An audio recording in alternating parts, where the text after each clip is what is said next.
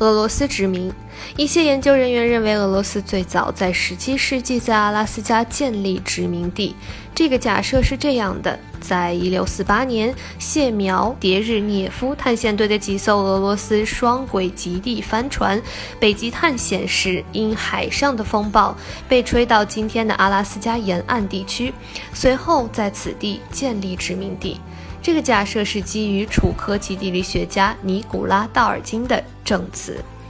道尔金曾在1764年至1765年间到访过阿拉斯加，并报告在科恩维尔嫩河周围的一个村子里的村民中，男性留有大胡子，并向东正教会东伊天主教会的圣像画祈祷。一些现代的研究人员常将科恩维尔嫩河与玉空河联系在一起。欧洲人的船队首次抵达阿拉斯加的时间通常是指1732年8月21日。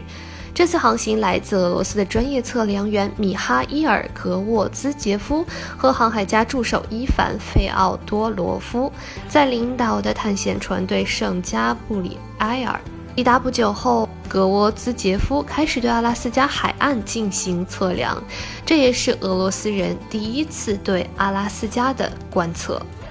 另一位与阿拉斯加有关的人物出现在1742年，他就是维塔斯·白令。